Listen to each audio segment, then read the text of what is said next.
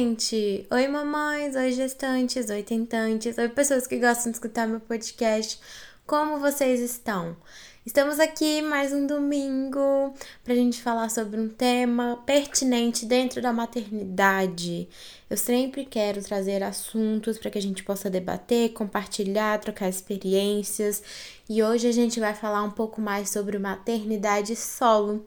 E para isso eu convidei a Isabela Soares para a gente falar sobre o tema. Então, sem mais delongas, eu já vou começar essa conversa com ela. E aí, gente, como vocês estão? Hoje eu estou fazendo um episódio, tive a ideia desse episódio e eu não tive como pensar em outra pessoa. Hoje eu chamei a Isabela para a gente falar um pouco sobre maternidade solo. Seja muito bem-vinda! Olá, obrigada, muito obrigada. Me conta um pouquinho sobre você, o que é que você faz da vida, quantos anos você tem, sobre você. Então, eu sou Isabela, tenho 21 anos, sou mãe solo da Helena, que agora está com oito meses. É, atualmente eu tenho me dedicado somente à produção de conteúdo no, no Instagram, voltado para essa questão da maternidade, da maternidade solo, das dificuldades e tudo mais. E é basicamente isso. Eu tento dividir lá um pouquinho do meu dia a dia, dar algumas dicas, fazer uns desabafos, assuntos que eu considero é, importantes, né, para mães no geral, mas mais voltado para mães solo. Sim, o Instagram dela é muito bom, gente. Fala o seu user para as pessoas te acharem também. É Soares, sem o E, S-O-A-R-S, Bela, com dois L's. Gente, sigam ela. Eu sigo ela desde a gravidez e é muito bom acompanhar o conteúdo dela, de verdade. Vale muito a pena. Agora me conta um pouco assim, como foi você descobrir a sua gravidez? Qual foi sua reação? Você estava esperando por isso? Foi planejado? Não foi? Como foi? Não foi planejado, foi uma grande surpresa, na verdade. É, eu não imaginava, não achava, não achava que eu estava grávida, né? Eu tive alguns sintomas, mas assim, os sintomas da gravidez inicial são muito semelhantes aos sintomas de uma TPM, então para mim eu só ia ficar menstruada. Total. certo. Mas como quem deve teme, né? Eu sabia que eu estava sendo irresponsável e aí, é, uma amiga minha, eu conversando com uma amiga, aí eu percebi que eu tinha feito conta errada do meu ciclo menstrual e que eu achava que era um ciclo de 28 dias, na verdade era um de 21, então já fica aí a importância da gente conhecer nosso ciclo, né? Nossa, é, e aí, quando eu percebi isso, eu vi que minha menstruação estava atrasada há cinco dias. Como eu tinha acabado de passar por um término, eu pensei, ah, eu só tô triste, né? Isso afeta o ciclo, tá tudo certo. E aí uma amiga falou: ah, por que, que você não faz um teste? Vai dar negativo, e aí. aí é a vida. Vou fazer isso. Comprei o teste mais barato na farmácia, estava no meu emprego antigo. E aí pedi lá para a menina que trabalhava comigo ficar ali segurar um pouquinho para mim falei, ah, vou no banheiro rapidinho fazer esse teste para já me tranquilizar. Aí comprei dois daqueles de tirinha. Foi o mais barato Sim. mesmo, acho que foi 10 reais o teste. Uhum, eu aí, sei qual é. Fiz o primeiro e falei, ah, sentei no vaso super tranquila. Falei, ah, gastei dinheiro com essa bobeira. E aí, quando eu olhei, tava lá a segunda lista. Ali eu já perdi o chão, comecei a tremer. E aí fiz o segundo, falei, não, não é possível, tem algum erro. E aí nisso entrou a, a moça lá da limpeza do, da empresa, que ela era bem próxima, e aí eu já estava sentada no chão do banheiro, tremendo. ela falou, que é isso? Eu falei, meu Deus, eu tô grávida. aí eu fiz mais dois testes, mais fiz o segundo desse de listra, não estava acreditando, fui para a internet, aí na internet estava falando que esse teste não era confiável. Ah, então é mentira. Aí fiz aquele da Clear Blue de. Sei. Que aparece, aparece as semanas, aham. Uhum. Fiz esse e depois fiz mais dois de sangue, que eu não E aí foi assim que eu, que eu descobri. Foi um baita susto e um misto de emoções, né? Eu fiquei uhum. desesperada. Desesperada. Ah, imagino. Mas, mas para você a gravidez foi tranquila? Depois você ficou mais calma? Como foi? Foi, eu, eu sempre tive muita vontade de ser mãe, então, assim, quando eu descobri, por mais que, por mais que tenha sido um susto, é, eu me senti preparada, né? Eu, eu sou muito de acreditar no propósito das coisas que acontecem do jeito que tem que acontecer, e cabe a gente decidir se está disposto a, a aceitar é, essa circunstância ou não. E eu estava disposta, né? Então, já fui contando para minha família. A primeira pessoa que eu contei foi a minha mãe. A gente tem uma relação bem próxima. Então, assim, é, em relação a me tornar mãe, sempre foi uma certeza. A gravidez, eu tive alguns episódiozinhos de, de muito estresse, bem conturbado, porque eu estava separada do pai da minha filha, né? E sempre foi uma relação meio de altos e baixos. Então, esse, por esse lado foi difícil, porque eu passei por um período de transição é, entre a pessoa que estava ainda muito envolvida naquele relacionamento e a pessoa que queria se desligar daquilo para me dedicar à maternidade e, e, e, não inserir a minha filha em uma relação tão ruim. É, então, por esse lado foi difícil, mas em relação à saúde, a, desenvolvimento da gravidez, foi tudo maravilhoso. E eu adorava estar grávida, adorava barriga, adorava tudo. Ai, sério? Ai, que bom. Eu amava, amava. Nossa, eu tive um pouco de dificuldade de me aceitar grávida. Mas hoje eu sinto é. falta. É, pois é. Eu, eu tinha esse medo, sabia? De ter essa dificuldade, porque eu já tive alguns problemas com o meu corpo. Então, pensar nas mudanças, eu ficava apavorada. E acabou que eu aprendi a olhar meu corpo com muito mais carinho por conta da gravidez, né? Sim. Porque eu, a, a barriga cresce, a gente ganha estria, né? o, o peito fica flácido, a pele da barriga fica flácida, mas eu sempre tentava olhar, ah. tipo, tá acontecendo porque eu tô gerando a minha filha e é. isso é maior do que qualquer coisa. Exatamente. E mostra o tanto que nosso corpo é incrível também, né? Sim, sim, com certeza. E deixa eu te perguntar, em que momento você se viu mãe solo? Olha, eu levei um tempo para levou um tempo para cair essa ficha porque a gente está inserido numa sociedade que ensina a gente a aceitar muito pouco, né, de homem, de pais, é, e qualquer mínimo que a gente recebe, a gente acha que, ai, mas poderia não estar tá fazendo nada. E aí a gente aceita aquilo e, e coloca para debaixo do tapete. É, eu acho que, assim, eu fui encarar a maternidade solo quando, depois e aí até né, é, me ajudou quando depois que eu descobri que por trás de toda a cena que, que é, me era apresentada existia um contexto muito sujo por trás de coisas que aconteciam, né? E aí eu me caiu essa ficha de que eu estava romantizando uma pessoa que me fazia muito mal e eu comecei a olhar para essa questão de que eu nunca tive uma contribuição financeira, de que a participação que existia era de 15 em 15 dias e por algumas horinhas, né? É...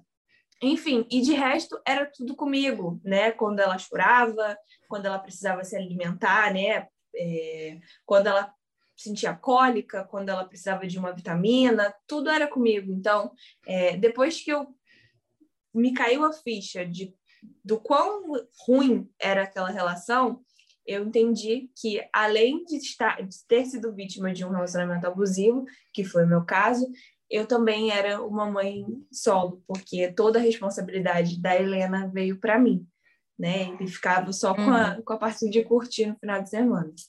Sim.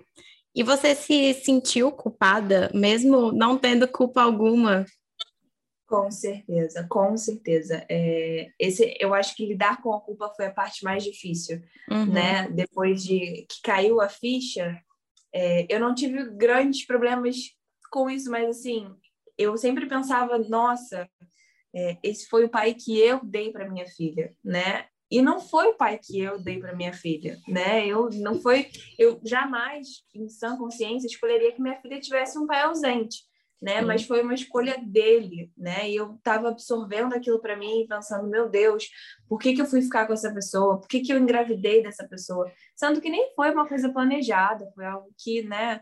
Aconteceu por um descuido e aí é, eu me sentia muito responsável pela ausência dele. Ficava pensando, tipo, nossa, o que, que eu faço para inserir ele na vida dela? Mas não é minha função, né?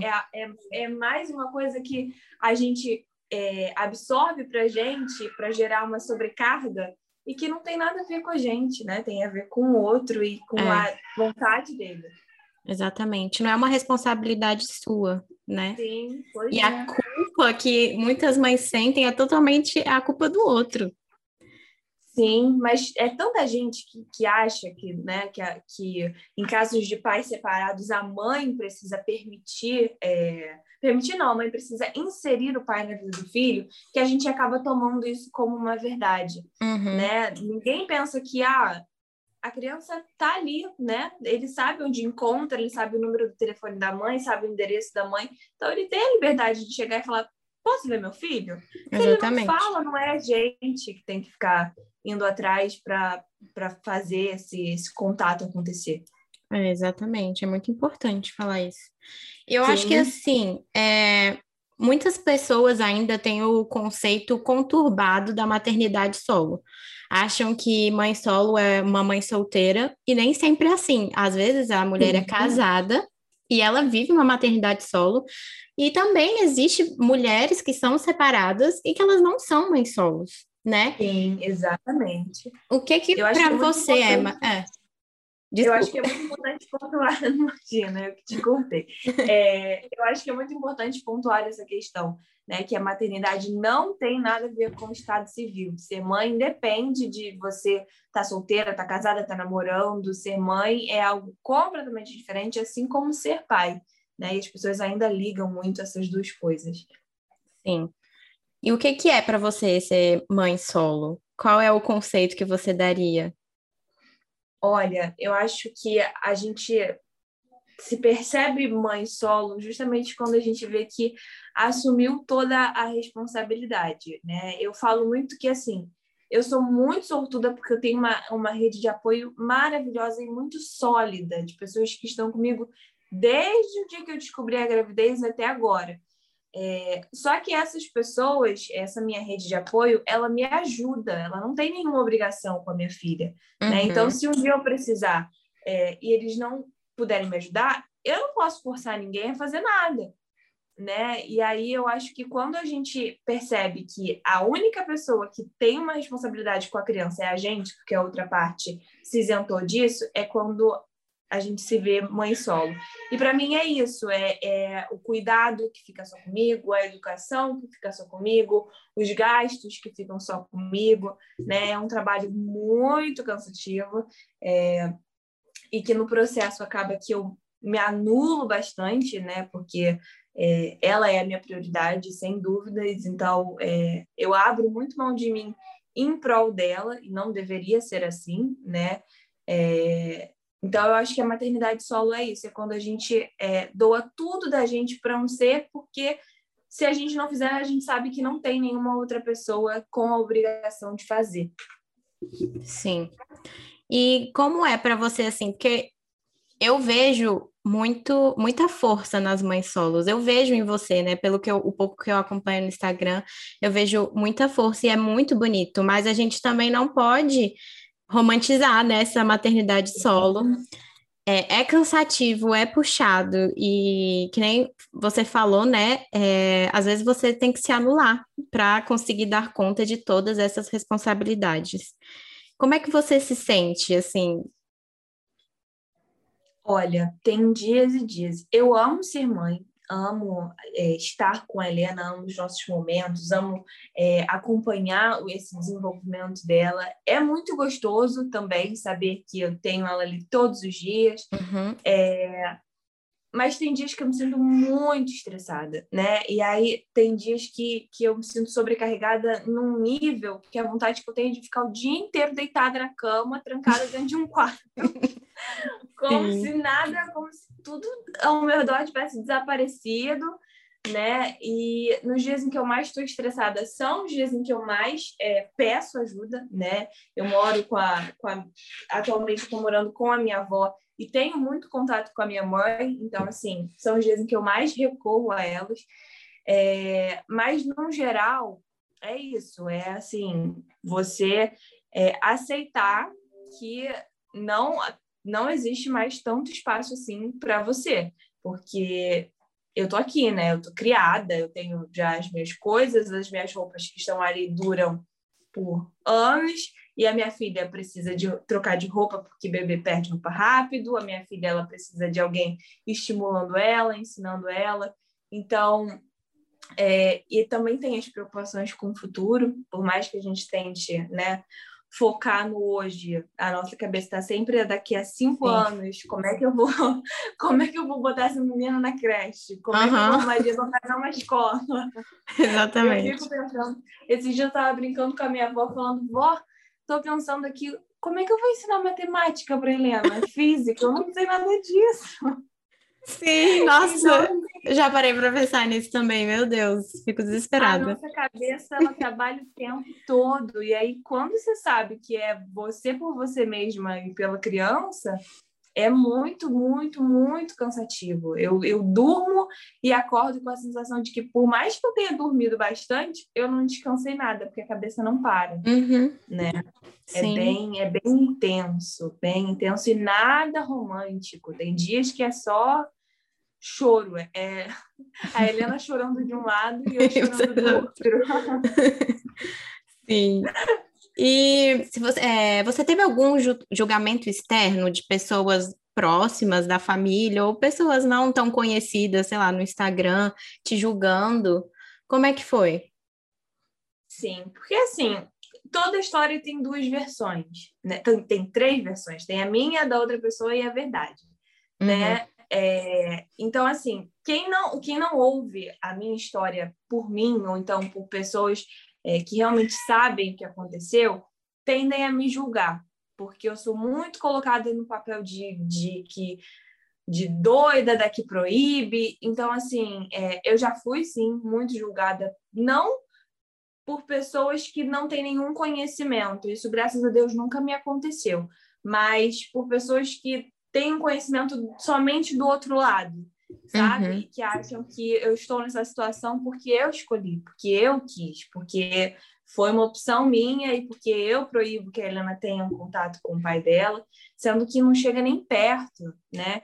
De ser assim, eu não acho que eu tenho esse poder, porque eu sempre enxerguei a minha filha como um indivíduo, e sendo um indivíduo, ela tem direito a viver as próprias relações, assim como eu, e chegar às próprias conclusões, né? É, eu ter dado errado com o pai dela não significa que ela daria, né? Sim. Então, assim, eu sempre deixei isso muito aberto, é, mas eu sempre impus limites, e a partir desses limites veio o afastamento. E aí as pessoas acham que esses limites foram porque eu estava proibindo, e nunca nem passou perto disso. Então, assim, com esse tipo de julgamento, infelizmente, eu ainda tenho muito que lidar, pessoas questionando o porquê de ser do jeito que é, e aí me questionam, ao invés de questionar a outra parte. Né? Uhum. Né? Esse tipo de julgamento eu já tive bastante. E isso te afeta de alguma forma ou você consegue lidar bem com isso? Hoje em dia eu lido melhor, ainda não consigo lidar 100% não, porque assim, tem coisas que eu ouço que são muito absurdas, é... e aí mexe, toca num ponto que para mim é muito pessoal, né? Que poderia até ser usado contra mim, né? É... Então, assim, mas no início era bem complicado, eu chegava a discutir, né? E, e, e ter uma necessidade muito grande de mostrar o meu ponto de vista é, e o porquê das coisas serem do jeito que são. Mas hoje em dia não, hoje em dia ainda me afeta um pouco, porque é inevitável, né? Só eu sei o quanto eu me dedico e o quanto faz falta ter um, um suporte, né? É, mas embora me afete, não é algo que eu vá perder uma noite de sono, ou ficar me descabelando tentando mostrar para aquela pessoa que a culpa não é minha. Acho que cada um tira a conclusão que quiser. É, o importante é que eu sei da, da minha verdade. Sim, com certeza. Você falou um pouco é, da sua rede de apoio, mas qual é a importância, né, da rede de apoio para você nisso tudo, na sua realidade? Não. É essencial. é essencial. Eu não, não sei o que seria de mim sem a minha família, em primeiro lugar, porque, assim, a minha família, é... desde o primeiro momento, eles me abraçaram muito, sabe?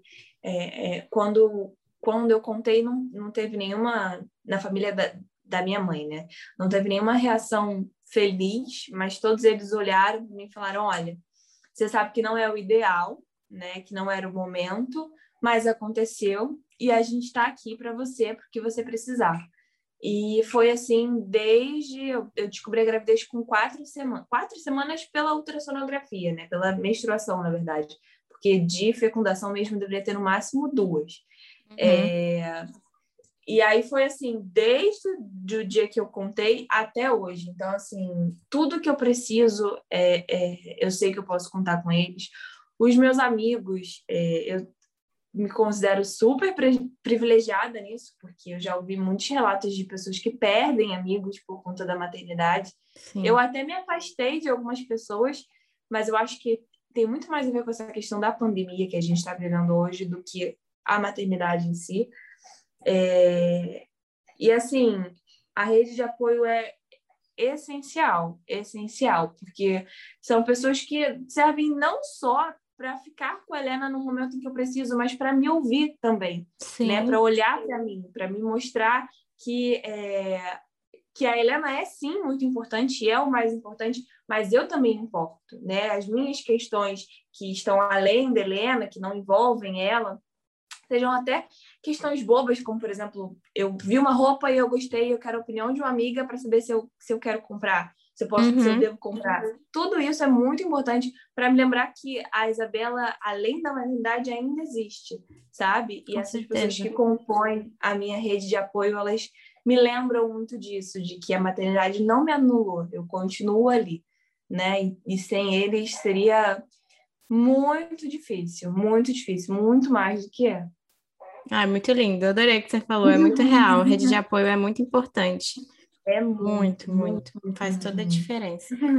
É, e como que foi para você depois que ganhou a Helena e que você ficou solte solteira, né? Você já estava na gravidez, certo? Já, já estava desde a gravidez. E como foi para você se relacionar com outras pessoas? Se você já teve essa experiência ou se você ainda não teve? Como você pensa é, de que forma seria agora tendo a Helena? Olha, é, no início eu achava muito estranho. Na gravidez eu não tive coragem, né? Durante um tempo eu me relacionei com o pai dela e aí é, depois de depois que eu resolvi separar bem as coisas, é, eu não tinha coragem. Eu ficava pensando tipo, gente, eu tô grávida, tem um bebê na minha barriga. E aí eu até achava estranho e totalmente coisa na minha cabeça. Quando alguém se interessava por mim, eu ficava tipo, mas tem uma criança na minha barriga, você sabia disso? Que não é sua. Você não é e aí eu achava meio bizarro. Né? E tinha um pouco de pânico, porque tem assim, tem uns caras que parecem que quando você tá grávida, nossa senhora, você se torna o, o alvo deles, é uma, uma coisa meio bizarra. Mas depois que a Helena nasceu, é, os primeiros dois meses eu me dediquei somente a ela, né? Uhum. É, até hoje eu me dedico somente a ela, mas os primeiros dois, três meses são os mais intensos, né? Uhum. E aí é, eu conheci a primeira pessoa que eu fiquei, e a única até hoje, né? É, eu conheci na internet e assim, eu ficava muito insegura antes de me dar essa oportunidade, né? Eu ficava muito insegura pensando, nossa, mas aí eu tenho uma filha e a pessoa vai ter que assumir uma responsabilidade muito grande, né? Por mais que a Helena não seja é, nenhuma obrigação lidar com a Helena, vai fazer parte, né, em algum momento. Sim. Então, assim, eu ficava muito insegura, com medo disso me tornar menos interessante. E aí eu acho que quando a gente coloca um monte de empecilho, a coisa tende a dar uma estagnada.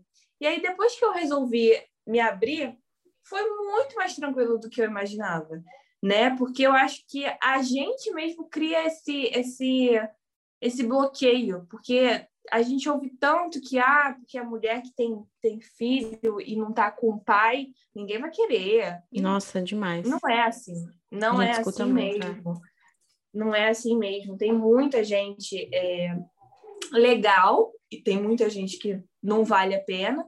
Mas aí eu acho que também, depois que a gente se torna mãe, a gente aprende a filtrar muito melhor, né? Porque quando, é, quando envolve só você, aí aparece um carinha para você curtir, você nem liga se o cara pode ser um babaca, ou é. né? Você só vai lá e aproveita. Mas quando já, já envolve você e pode vir a envolver o seu filho, a sua filha, você já fica assim, ai, mas essa pessoa serve? Se é. esse relacionamento evoluir, eu vou querer apresentar minha filha para esse cara? Então, eu acho que a maternidade dá um filtro muito maior. E depois que eu me permiti ficar com uma pessoa, é... eu me vi muito mais aberta a isso e muito mais autoconfiante, né? Porque eu falei, ah, eu sou mãe, e aí, né? Eu continuo sendo a pessoa que eu era antes, só que agora mais madura, com mais responsabilidades uhum. e com menos tempo para ficar de muito trelelê. Então, assim, é isso aí. Quem quiser, é ótimo. Quem quiser, paciência. Exatamente. É você continua tendo vontades, né? Só porque você é mãe, não anula isso de forma alguma. Pois é, não. E nem tem que ser anulado, não. Nem tem. A gente. É, é, eu acho que é normal que a gente se deixe um pouco de lado, mas se deixar completamente de lado só atrapalha todo o processo, Sim. né? Porque a gente, quando a gente se, se olha e se vê só presa ali, se torna algo muito mais, mais pesado. Pesado. É, a maternidade fica pesada, não é uma coisa Exatamente. leve, né? Não fica uma coisa leve. Exatamente. Preciso ter momentos de escape. Sim, com certeza, todo mundo, todas mães, por favor. Sim. vale a pena, pode ir. e que conselho você daria para mães que estão se vendo solo nesse momento, que estão se entendendo como mãe solo? Olha, em primeiro lugar, busque ajuda profissional, é, uma terapia ou até mesmo um grupo de apoio é muito importante você trocar com alguém que saiba te ouvir ou então que alguém com alguém que está passando pela mesma experiência que você, porque isso te dá uma noção de que você não está sozinha e que uhum. o seu uhum. problema não é um problema que vai te consumir e que vai acabar com a sua vida. Né? Ser mãe solo é muito difícil, mas também é, nos ensina muito. Eu me descobri uma pessoa muito mais forte do que eu imaginava, graças a a, a Helena, né? É muito mais responsável, muito mais centrada e muito mais capaz do que eu imaginava.